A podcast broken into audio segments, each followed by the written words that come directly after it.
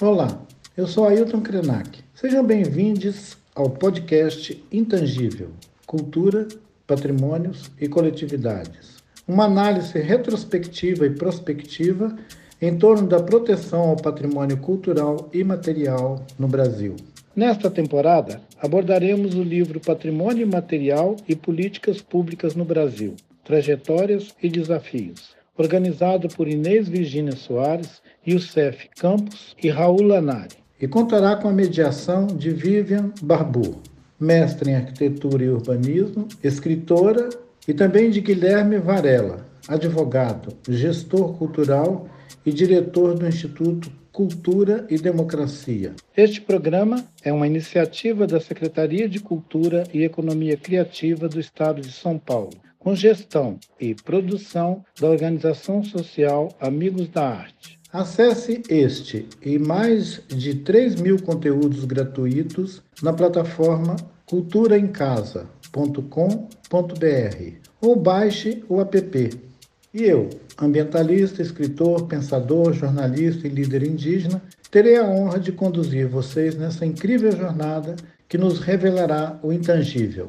Um marco em uma longa trajetória de pesquisas em torno da identificação reconhecimento valorização e preservação de bens e práticas culturais. A riqueza do patrimônio material brasileiro, tão caro a todos nós.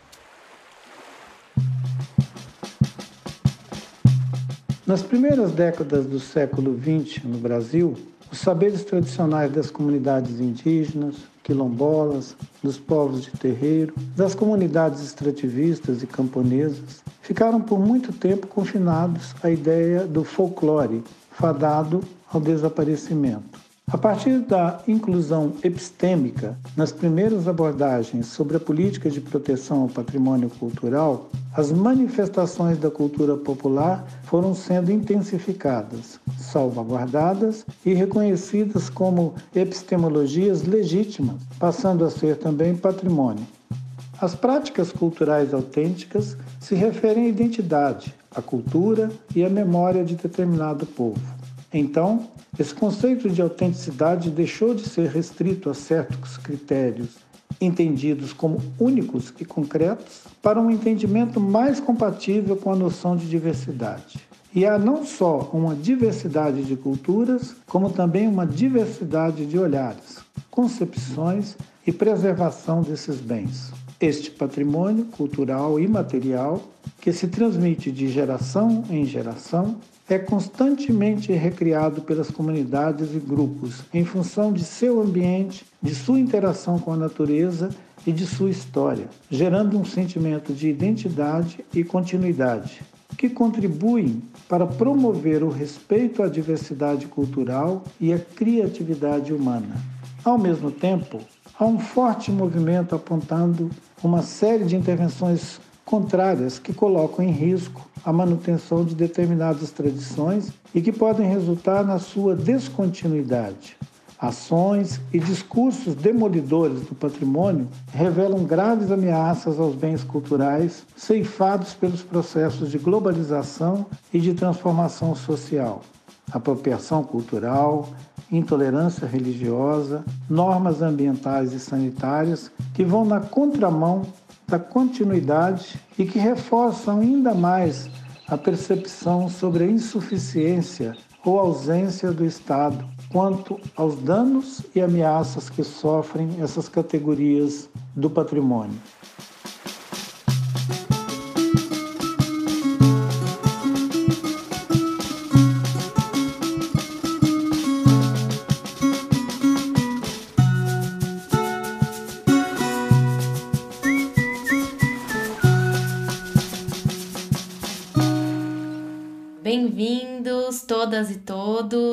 Sou a Vivian Barbur.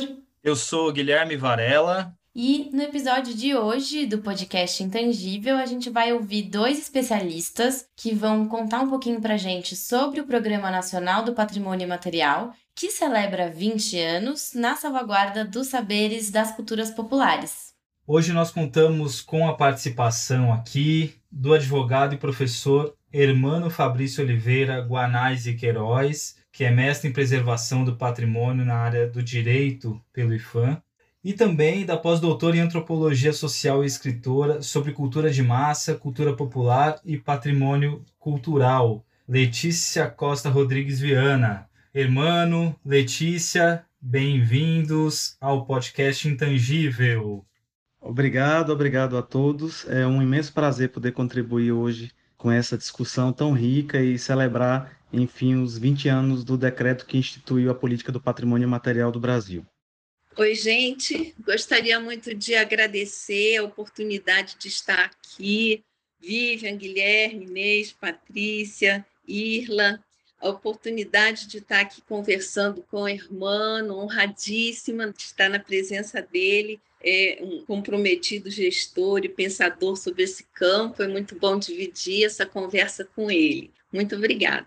Vamos então para a nossa primeira pergunta. Lançada oficialmente em 2000, né, a política de salvaguarda do patrimônio imaterial, ela foi constituída de forma competente e cuidadosa, né? Ela refletiu o amadurecimento de décadas de atuação na produção de conhecimento e apoio à cultura popular. Ela repercutiu inclusive internacionalmente, né? A gente sabe que ela foi pioneira e a convenção da UNESCO chegando a influenciá-la de alguma forma, avançar nessa abordagem, né, dos novos aspectos do patrimônio. E eu queria que vocês contassem um pouquinho pra gente qual que é a função do Programa Nacional do Patrimônio Imaterial e qual é o maior desafio que ele enfrenta na visão de vocês. O Programa Nacional do Patrimônio Imaterial, que é conhecido como PNPI, criado pelo Decreto 3551 de 4 de agosto de 2000, é sem dúvida o principal instrumento para viabilizar a política de identificação dos chamados bens culturais de natureza imaterial, bem como o reconhecimento, o apoio,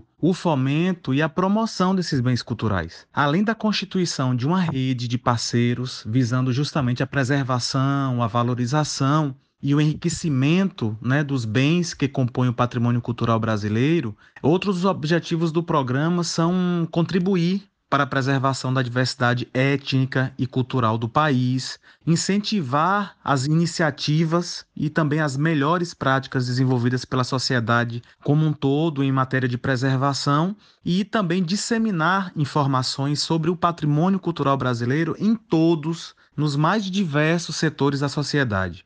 Como prioridade, o PNPI financia, apoia, estimula os projetos de pesquisa, coletas de dados e processamento de informações referentes a bens culturais né, de natureza imaterial. E também são realizadas ações visando a sustentabilidade desses processos, a promoção e disseminação das iniciativas consideradas notáveis, muito relevantes, não é? e abrangendo a implementação mesmo de programas educacionais e também a qualificação de agentes, né, de agentes que vão desenvolver esses trabalhos de identificação e preservação do patrimônio. Os editais do PNPI têm contribuído, sem sombra de dúvida, ao longo desses anos, para o aprimoramento mesmo das práticas de gestão adotadas pelo IFAM e por instituições parceiras também em âmbito nacional, mas também em âmbito estadual e municipal, tornando os grupos sociais produtores de conhecimentos, né? E, sobremodo, é, também multiplicadores, multiplicadores de práticas culturais adequadas à preservação do patrimônio cultural e material, especialmente no que tange ao incentivo e à própria execução, execução direta da gestão patrimonial pelas próprias comunidades detentoras, o que eu acho que é uma das questões mais importantes desse processo. Tendo em vista a notória importância do PNPI, consagrado como um, um, dos programas mais avançados do mundo, como instrumento né, de efetiva e eficiente política pública, no que tange à salvaguarda do patrimônio cultural do Brasil, a Unesco reconheceu o seu valor né, e admitiu a inserção do PNPI na lista de melhores práticas de salvaguarda, que é uma das listas que compõe a Convenção para a Salvaguarda do Patrimônio Cultural Imaterial de 2003. Infelizmente, né, mesmo diante de todo esse êxito, desse sucesso inquestionável do PNPI, há mais ou menos seis anos este programa não vem sendo executado pelo IFAM, que é o órgão, digamos que coordenador, né, promotor, implementador desse programa, por dificuldades né, de várias ordens e priorização mesmo de recursos nesse programa, né? O que merece a atenção, sem dúvida, porque de algum modo deixa esse vácuo, essa lacuna aí com uma política pública tão bem sucedida, mas que infelizmente não foi apropriada pela casa como uma prioridade, o que merece de fato uma revisão. Passa a palavra para a Letícia. Um grande desafio para o Estado é a difusão dos conceitos e dos instrumentos operacionais da política do patrimônio e também do aparato legal, jurídico nesse campo. Eu acho que assim é muito importante, não é, que os estados da federação, os municípios desenvolvam as políticas de patrimônio material para o patrimônio material conforme a especificidade de cada região, ouvindo as comunidades, os mestres dos saberes locais, de uma maneira que seja efetivamente participativa e preocupada com a conjuntura, com o contexto local, regional. Então, eu acho que é muito importante que a política seja estruturada em quatro bases, pelo menos: o Estado, a academia científica, as bases comunitárias de detentores desse patrimônio, as empresas privadas dotadas de responsabilidade social e capital para investir nesse campo da política pública para o patrimônio cultural. E eu acho que é muito importante a gente estar tá atento e estar tá procurando promover efetiva participação, não é, das bases comunitárias detentoras desse patrimônio de uma maneira horizontal, que sejam parceiros dos gestores públicos, dos cientistas que estão ali pesquisando e trabalhando nesse sentido, porque são essas pessoas que efetivamente têm promovido a salvaguarda, né? Têm salvaguardado essas tradições ao longo desse tempo todo, né? São eles que efetivamente sabem quais são as maneiras que são mais importantes, não é, nesse processo de transmissão. E a academia e o Estado procurarem, então, uma convergência no sentido do interesse público da sociedade maior, né, da sociedade abrangente. Então, acho que é uma questão de um pacto nacional, é, pelo menos essas três bases que vão sustentar a política. Quem pesquisa o patrimônio material afirma, sabe que a participação dos detentores nos processos de registro é essencial. O Hermano tratou disso, a Letícia tratou disso nas falas iniciais. A gente sabe como isso é uma real necessidade, a assimilação efetiva desses detentores dos bens, que o Estado compreenda a forma com que eles lidam com esses bens, e ao mesmo tempo é também um grande desafio. É também algo a se consolidar na política de patrimônio imaterial. E por isso que eu queria perguntar para o Hermano justamente como ele pode explicar para todo mundo que está ouvindo aqui o podcast quem são esses detentores, essa figura tão importante dos bens imateriais e também como se faz para converter ou para tornar ainda mais inclusiva, ainda mais abrangente a política de patrimônio material a partir da inclusão real, efetiva desses detentores dos bens imateriais. Você pode explicar para a gente, mano? Sim, em realidade, os detentores do patrimônio, nós sempre lidamos né, com a ideia de que o patrimônio ele tem um suporte. Enquanto é, os bens chamados materiais, nós conhecemos bastante esse suporte, já temos 80 e poucos anos trabalhando com eles, que são as coisas, os chamados bens móveis ou imóveis, a terminologia encontrada e convencionada para identificar o suporte de memória da dimensão imaterial do patrimônio é justamente os detentores, o repositório de conhecimentos, de técnicas, de habilidades, de saberes tradicionais é justamente o ser humano, é a pessoa. A pessoa, portanto, que produz o patrimônio, que mantém esse patrimônio, ela foi chamada então de detentora ou produtora de bem cultural ou é, América Latina, por exemplo exemplo, chama de portadora. A Constituição usa essa expressão, bens portadores de referência, ação, identidade e memória dos diferentes grupos que formam a sociedade brasileira. Então, nós chamamos essas pessoas, que são o próprio patrimônio vivo, de detentores de patrimônio. E sem dúvida, eu acredito que o sucesso disso tudo é justamente a mobilização social. É dar voz e vez é, para esses sujeitos que são detentores de patrimônio, portanto, devem ser vistos como sujeitos ativos de todo o processo de patrimonialização. Daí porque o artigo 4 da portaria 200 do IFAM de 2015, que regulamenta o PNPI, definir como seu primeiro princípio justamente a participação social dos atores que produzem, mantêm e transmitem esse patrimônio nos processos de identificação, de reconhecimento e de apoio e fomento, que a gente chama de salvaguarda. No âmbito da política de salvaguarda do, patrimônio imaterial, que ancora o instrumento do registro, diversamente de outros instrumentos de preservação, essa dimensão do patrimônio só existe articulada às pessoas, que são esses detentores. Então, não é possível inventariar, nem salvaguardar, nem declarar como patrimônio um aspecto do patrimônio cultural que depende exclusivamente das pessoas, sem que elas essas pessoas, esses detentores, estejam no centro das ações de identificação, de reconhecimento e de apoio.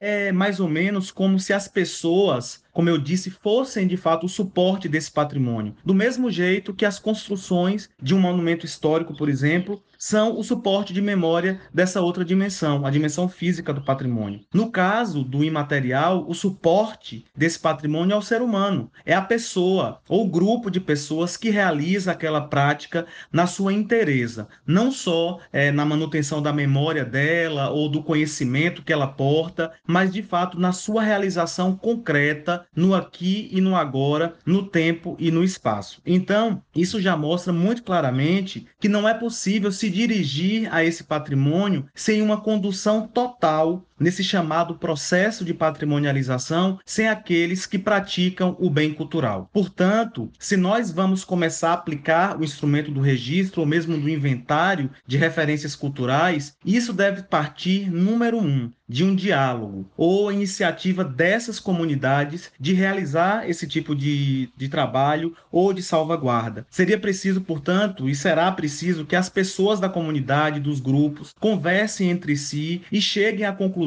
de que determinados eh, aspectos de sua prática cultural em seus vários domínios da vida social, sejam celebrações, formas de expressão, lugares, saberes ou determinados valores mesmo de suas práticas, não precisa ser tudo tem aí um recorte, eles deveriam passar dentro mesmo da própria comunidade por um processo de valorização e a partir disso sugerir ou indicar determinada prática cultural para registro como patrimônio imaterial. Deve ser uma iniciativa, portanto, da comunidade e dos grupos que são vistos sempre como protagonistas desse patrimônio.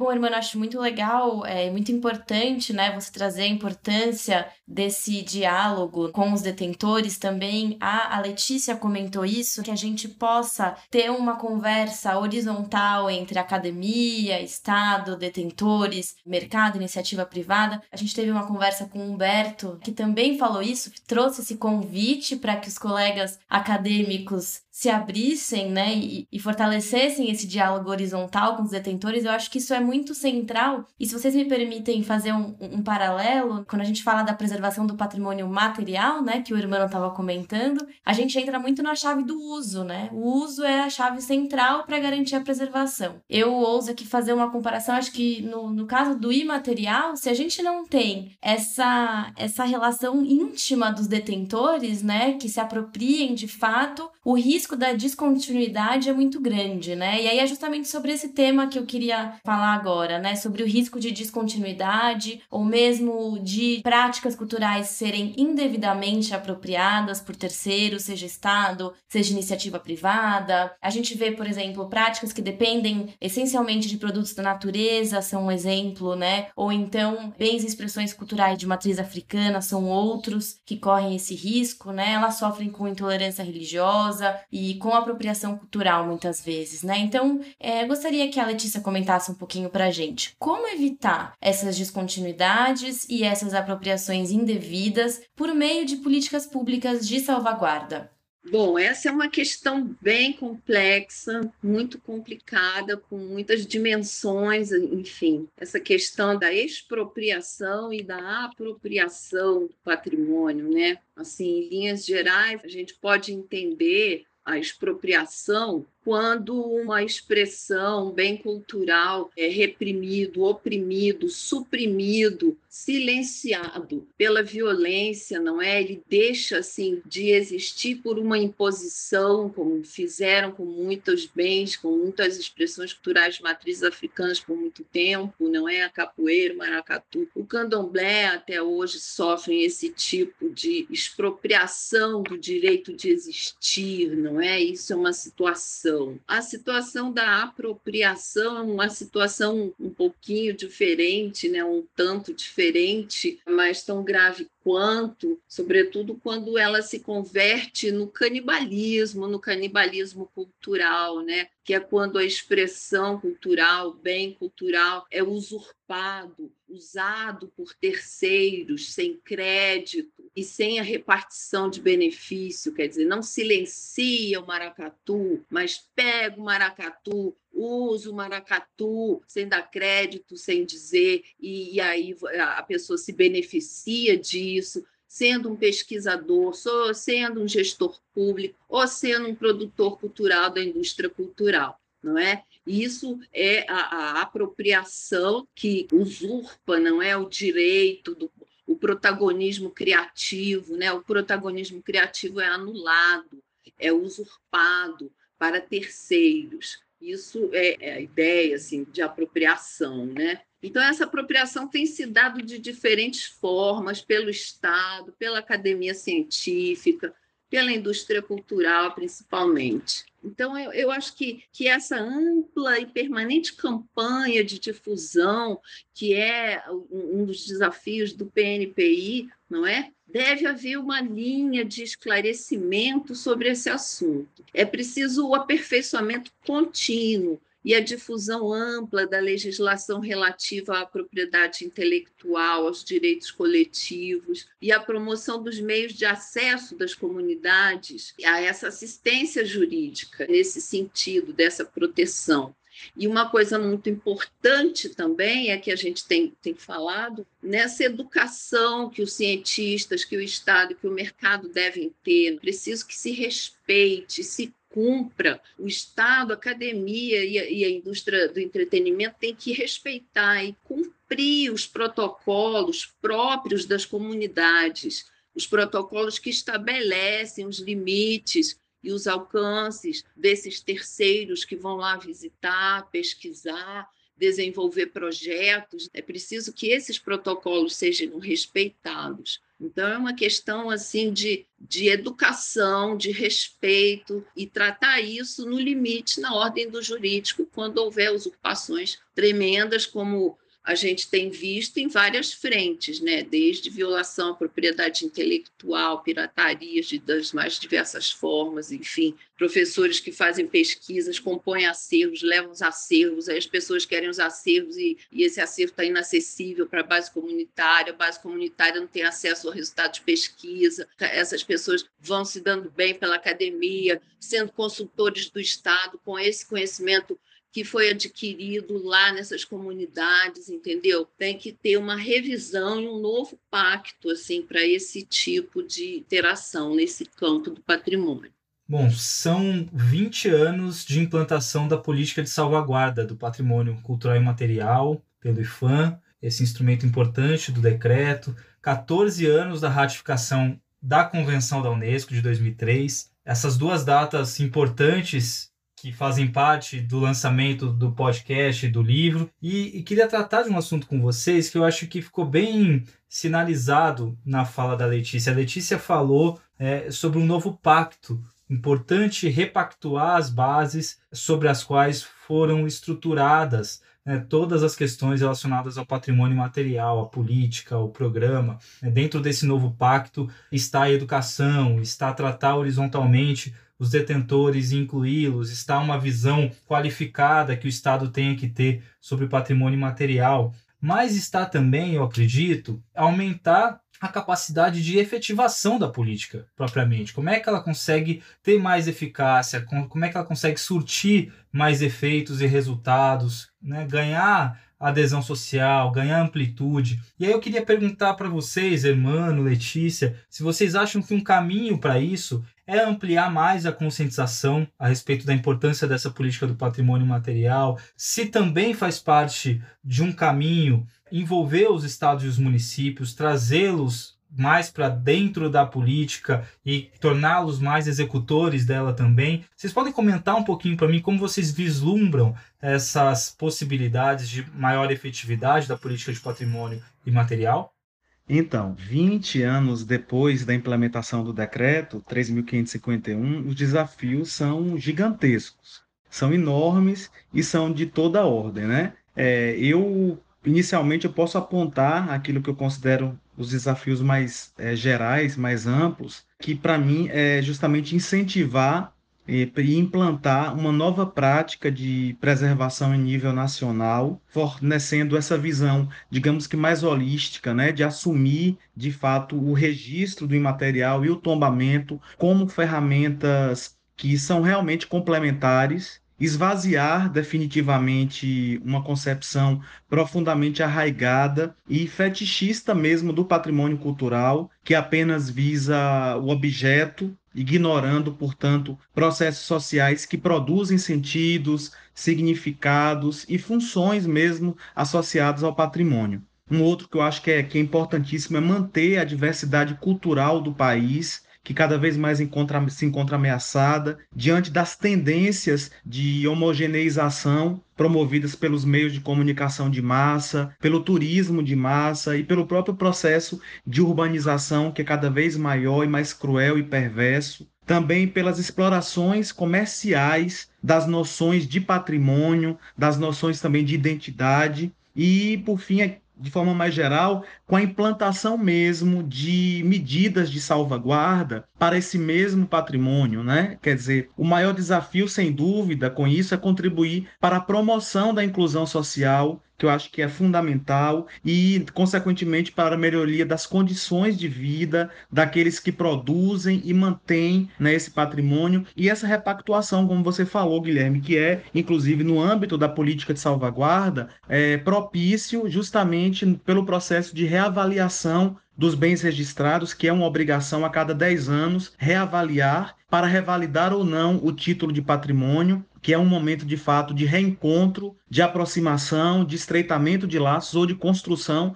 de laços. E no âmbito né, da Convenção de 2003, das próprias normativas que regem o patrimônio material, eu diria que é preciso, é necessário difundir mais amplamente entre estados e municípios no Brasil é, os princípios dessa política federal e da própria Convenção para a Salvaguarda do Patrimônio Material da Humanidade, entender que reconhecer um bem como patrimônio material não significa apenas conceder títulos honoríficos, títulos de patrimônio por leis ou mesmo por atos do poder executivo, definir que a salvaguarda é um processo permanente, é um processo contínuo e que busca justamente o que? A autonomia dos detentores na gestão desse patrimônio e perseguindo sempre a sustentabilidade cultural dessas práticas. Na seara jurídica, a Convenção de 2003 precisa, de fato, ser mais disseminada, precisa ser estudada, melhor compreendida e mais aplicada. É necessário, sobretudo no caso da Convenção do Patrimônio Material, ampliar uma compreensão mais qualificada sobre a ideia de patrimônio cultural imaterial, né, as implicações que o reconhecimento de um bem como patrimônio tem, a legitimidade social da seleção desses bens culturais e uma necessidade que é cada vez maior de se compreender e utilizar a Convenção de 2003, o registro,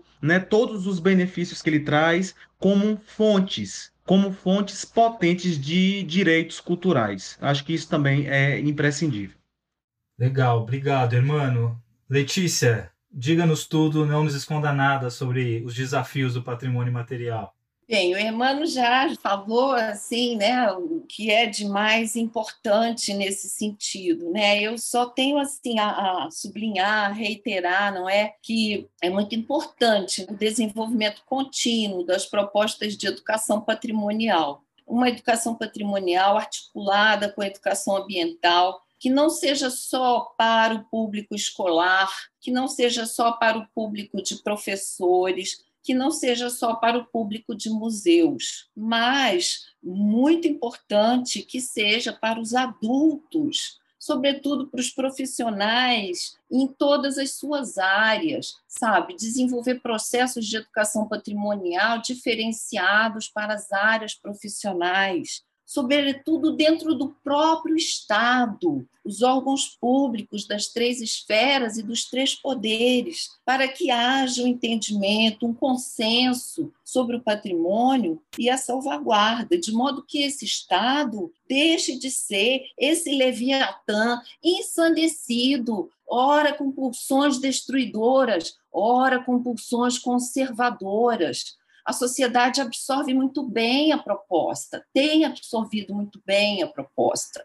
A educação patrimonial tem que ser voltada muito mais hoje em dia, depois de 20 anos, para as outras instâncias do Estado, meio ambiente, saúde, segurança pública, sabe? Ensinar a polícia a parar de bater nas pessoas que são de culturas diferentes, sabe? Ter respeito. Os médicos tenham e enfermeiros tenham respeito pelos protocolos médicos das comunidades tradicionais. É preciso é isso, um novo pacto, sabe? Plural, pensar o nosso país que possa abraçar várias nações, várias tradições, várias falas, um país que compreenda a pluralidade cultural e que, de fato, deixe essa, esse ranço etnocêntrico, eurocêntrico. Nós temos uma riqueza inenarrável, muito distinta do patrimônio europeu. Nós temos os, os primados, os exemplos, todos desenvolvidos pelas políticas de patrimônio do mundo inteiro. A Unesco é fundamental, mas nós temos que olhar para dentro, para a nossa pluralidade, respeitar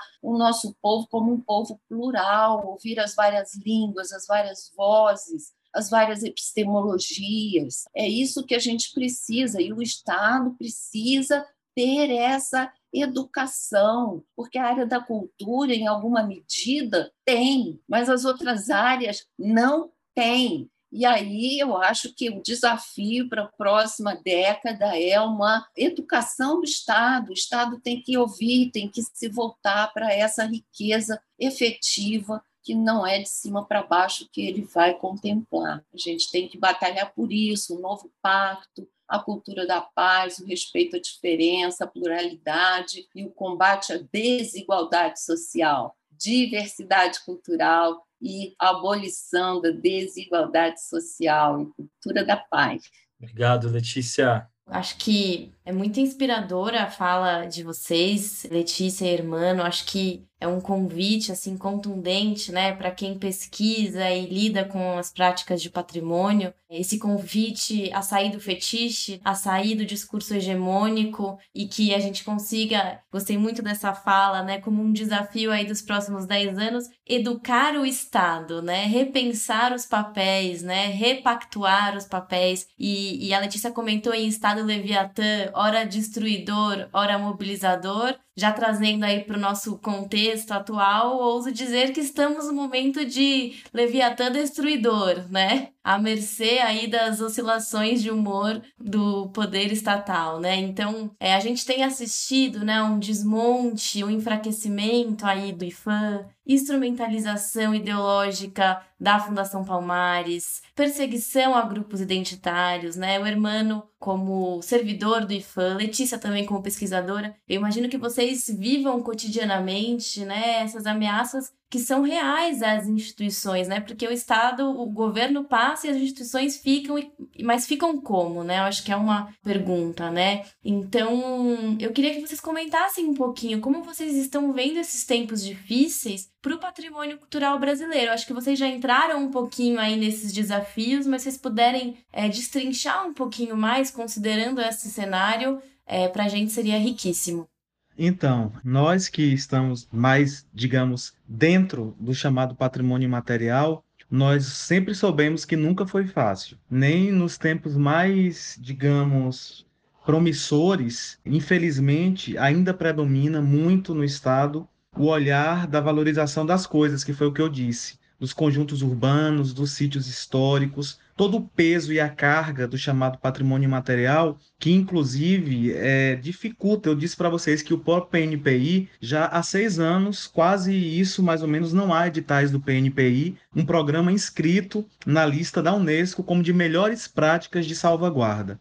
E aí você pergunta, né? Há seis anos não acontece isso, imagine em tempos mais decentes. E agora? Né? Agora nós estamos diante, de fato, de uma destruição, uma destruição pensada, cuidadosa, porque ela é cuidadosa também, ela vem se implementando aos poucos a partir de ações que são muitas vezes discretas, mas que somadas a tantas outras, a gente acaba perdendo, digamos que várias conquistas, como por exemplo, recentemente, a, os comitês gestores de salvaguarda dos bens registrados, não é? Uma das diretrizes da política de salvaguarda é a criação de comitês comitês que vão ali administrar, gerir aquele bem, composto, um comitê composto por detentores e pelos diversos atores ali que estão imersos na salvaguarda e que são fundamentais para uma salvaguarda eficiente, eficaz. E simplesmente o governo, rapidamente, como se diz, numa canetada só, extinguiu todos os conselhos, comitês, tudo que havia participação social, e embora nós tivéssemos tentado argumentar, tentado não argumentássemos de fato que inclusive aquele conselho não era o conselho que era objeto né, daquele decreto, nós não tivemos sucesso. Embora eles ainda existam com outros nomes, com nomes, inclusive, porque a nossa estratégia às vezes é mudar nomes para a gente conseguir que eles ainda continuem existindo, mas simplesmente toda uma estrutura montada há 20 anos é, de um dia para a noite ruim, né? Desmorona e nós contamos com pouquíssimo apoio, inclusive é, de órgãos né, que são independentes e autônomos e que poderiam, de fato, assumir, né, ao lado das comunidades e dos grupos, essa briga, essa defesa é, intransigente do patrimônio. Isso acontece muito pouco. Então, os discursos e as práticas demolidoras elas se agigantam cada vez mais. E os recursos vão sendo diminuídos cada vez mais. É, os próprios servidores que trabalham na área, eles são pouquíssimos diante de uma estrutura que às vezes exige muito problema, e o patrimônio material é celebração.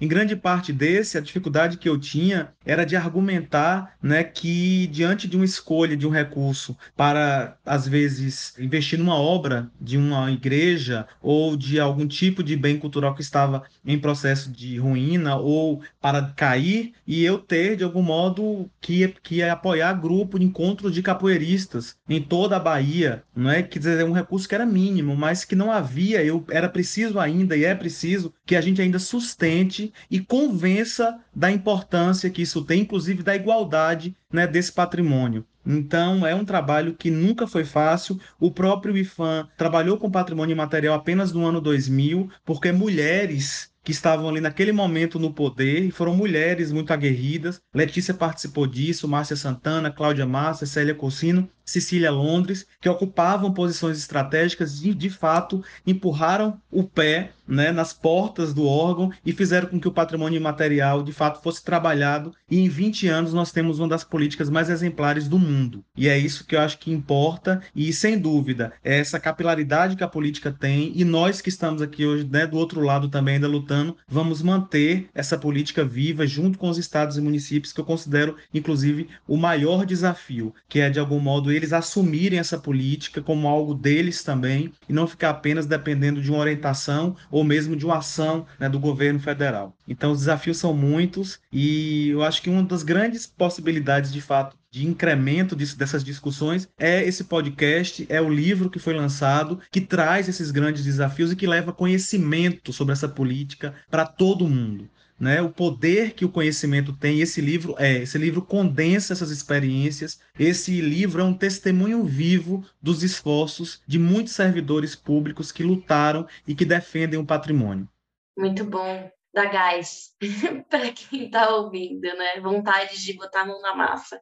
É isso aí, né? Isso tudo que o Hermano disse, eu acho que a gente não, não pode ficar apavorado, a gente não pode perder a força, a gente não pode perder a unidade, a gente tem que fazer isso que a gente está fazendo, como o Hermano disse, sabe? Disseminando tudo que fizemos, tudo que sabemos, salvaguardando a memória do patrimônio, não é? O patrimônio do patrimônio que foram esses pelo menos aí 20 anos, não é, de política que foi sendo amadurecida e desenvolvida e consolidada no país todo, servindo como referência internacional e tudo. Uma das coisas importantes que nós que estamos na academia e na gestão desse patrimônio a gente salvaguardar essa memória, salvaguardar a nossa rede. Somos muitos e estamos aí, estamos pensando, estamos trabalhando na medida do nosso possível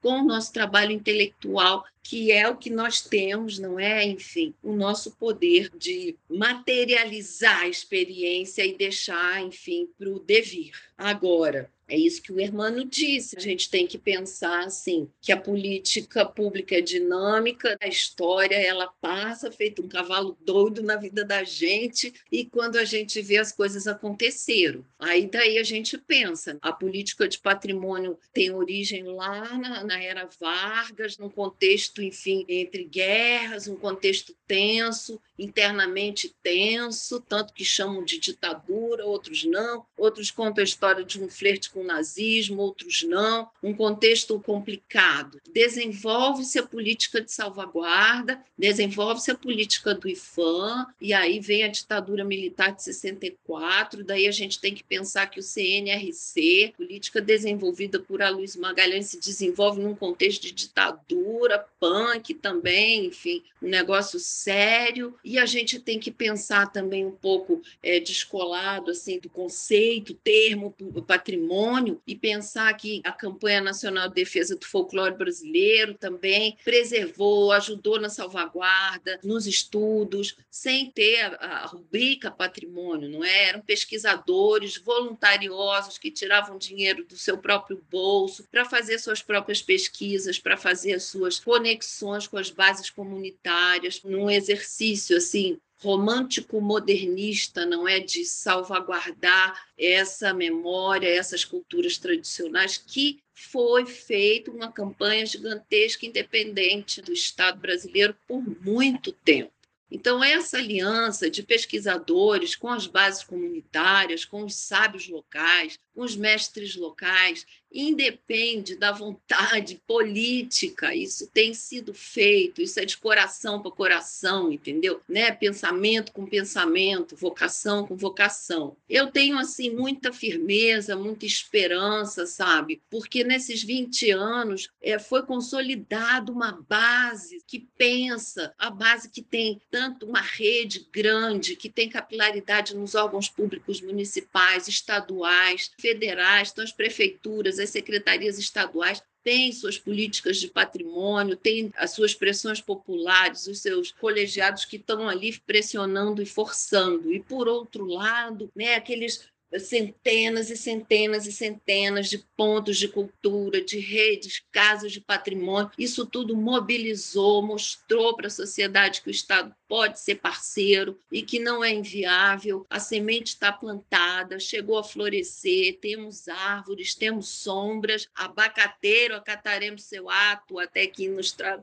Não é? A gente vai aguardar logo depois das eleições, quando a gente ficou aterrorizado, temerizado, eu tive a felicidade de ter contato com mestres dos saberes tradicionais, o mestre Antônio Bispo Quilombola, o mestre Álvaro Tucano, e eles diziam assim: nós passamos por isso, nós sabemos o que é isso, e vocês têm que aprender que isso é como fogo. O fogo vem, o fogo arrasa, mas as, as sementes estão latentes e já já elas brotam, frutificam e viram árvores frondosas. Então é importante que as nossas raízes estão plantadas e elas estão como redes no interior da terra e a gente tem que se fortalecer, a gente tem que estar junto, a gente tem que ter coragem e a gente vai passar por isso e nós vamos ver o sol novamente. Vamos com fé, gente, porque é isso que a gente tem que fazer, sabe? O país é, é imenso, é o nosso país e nós vamos ser felizes aqui.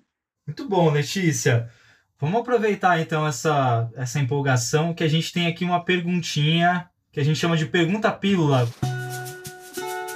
Eu vou fazer hoje, Vivi, tá bom? Que é vocês resumirem, sintetizarem ou simbolizarem, enfim, em uma palavra os significados de patrimônio imaterial, desse patrimônio intangível para vocês. Uma palavra que represente, ou que signifique um desafio, que signifique a potência disso. Então, vamos mudar agora. Vamos começar pela Letícia e vamos depois por Hermano. Pode ser? Uma palavra, Letícia. Identidade. Hermano. É uma palavra também, eu coloco humanidade. Muito bem. Chegamos ao final deste episódio do podcast Intangível, tratando dos 20 anos do Programa Nacional de Patrimônio Imaterial. E queria agradecer muito, Hermano, Letícia, obrigado por compartilharem conosco a visão de vocês. É, obrigado por fazerem parte dessa luta importante que é a do reconhecimento, da valorização, da promoção do patrimônio material. Queria deixar para vocês passarem os últimos recadinhos aí. Um alô para quem está escutando a gente. Bem, eu acho que diante de tudo que a gente viu aqui, ouviu, compartilhou, resta-nos mesmo agradecer, não é? Eu quero dizer da minha imensa alegria de poder participar desse trabalho, ter participado do livro, hoje desse podcast, e ainda mais tendo ao meu lado Letícia, que foi para mim, é para mim uma grande referência, esteve ao meu lado né, durante o meu mestrado como quase que uma co-orientadora, eu me inspirei muito nela para escrever a minha dissertação, que hoje eu li um livro que trata da, do patrimônio material e a proteção jurídica desse patrimônio, e Letícia sempre foi uma das pessoas que mais provocou essa discussão e de onde eu busquei muita inspiração. Então, quero cumprimentá-la, cumprimentar Inês, né, como organizadora, uma grande amiga que também nos fez esse convite, Vivian, Guilherme, Patrícia, que eu não conhecia. Estou tendo o prazer hoje de conhecer nesse ambiente tão gostoso, né, nessa tarde tão gostosa que a gente está vivendo hoje, podendo compartilhar essas experiências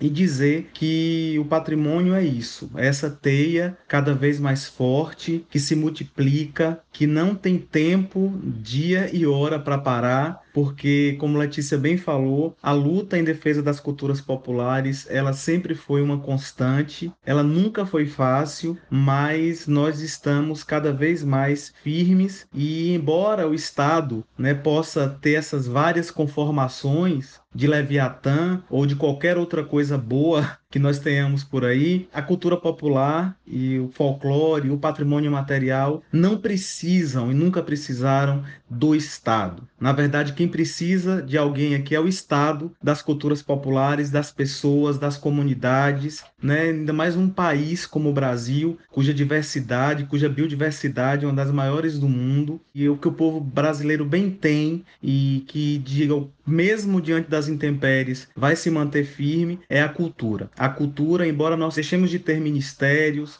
deixemos de ter algumas ações específicas, a cultura está presente aí em todo canto do país, de sul ao norte, uma cultura diversa e que nos orgulha, que nos une. Né? O patrimônio é esse fio que nos une nos une todos nós brasileiros que somos de fato firmes, que somos convictos das nossas tradições que nos orgulha. E então só me resta agradecer. Agradecer e reafirmar né, o compromisso da defesa intransigente do nosso patrimônio, de celebrar a nossa cultura né, nos mais diversos altares, das mais diversas expressões culturais que estão aí no Brasil. E hoje até mesmo virtualmente, né, essa esse grande palco hoje que é o podcast, por exemplo, de aproximação, de reaproximação e de defesa da nossa cultura, do nosso patrimônio.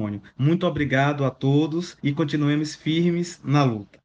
Bom, de novo, eu faço minhas as palavras do Hermano, eu acho que isso tudo que ele diz faz muito sentido e cala muito fundo em mim. Ele é uma pessoa muito querida, desde o início a gente teve uma afinidade, não é, de pensamento, de, de interesse, de curiosidades, enfim, nós temos estado juntos em alguns projetos, mas sempre juntos nessa luta E agora eu ganho novos parceiros, vocês que estão aqui comigo nesse dia, os que estão nos ouvindo, vão nos ouvir, enfim, estamos nessa rede, nessa luta, nós vamos salvaguardar, fazer tudo para salvaguardar a nossa riqueza, o nosso patrimônio material, a nossa diversidade cultural, que no limite é o maior patrimônio da humanidade, não é? Essa possibilidade, essa capacidade de criar, de inventar, de superar, de reinventar as tradições. Essa tarde foi muito feliz, saio desse encontro muito contente, muito realizada, muito inspirada também. Muito obrigada, muito obrigada. Reconhecer um bem como patrimônio imaterial não significa mera concessão de títulos de patrimônio por leis e decretos significa, primeiramente, compreender onde e como o bem se desenvolve e se conserva. Os mestres detentores de saberes, os verdadeiros tesouros humanos vivos, são reconhecidos pelos grupos, seus pares, por quem faz parte desse contexto e não de quem é externo a ele. Dependem, portanto, essencialmente de uma seleção feita pela própria comunidade que lhes dê legitimidade e protagonismo. A salvaguarda de um bem cultural é um processo permanente e contínuo, que deve buscar dar autonomia aos grupos na gestão do seu patrimônio, pela sustentabilidade cultural de suas práticas. O reconhecimento dos saberes tradicionais, como cosmologias de valor patrimonial, empodera e capacita os grupos. Portanto, é imprescindível que o Estado se aproxime e dialogue com diferentes segmentos da população acerca de suas referências culturais. A seara jurídica precisa ser mais disseminada, estudada, melhor compreendida e mais aplicada, não somente pelo potencial jurídico, mas também para ampliar a compreensão sobre a ideia de patrimônio imaterial, para o entendimento também sobre como utilizar a política de salvaguardas como fonte potente de direitos culturais. Um enorme desafio posto neste século XXI para o desenvolvimento e aprimoramento da política para o patrimônio material. Uma política que seja participativa, de gestão compartilhada entre órgãos públicos e detentores, para que as diversas instâncias de tomada de decisão sejam feitas com o protagonismo das comunidades. Acho que saímos todos aqui muito inspirados. Quem está nos ouvindo é isso, é é inspiração e força e seguimos adiante. Bom, e com todo esse gás, a gente quer deixar então um convite para quem está nos ouvindo para continuar acompanhando o nosso podcast Intangível, trazendo debates importantíssimos sobre a nossa diversidade cultural, sobre o nosso patrimônio imaterial, a partir do livro Patrimônio Imaterial e Políticas Públicas no Brasil: Trajetórias e Desafios da editora Letramento. Então, só dando spoiler, o próximo episódio é Labirintos como Caminho, participação social e livros de registro. E para falar desse assunto, a gente vai receber o Mário Pragmácio e o Moisés Siqueira Neto. A gente espera vocês lá. Um abraço.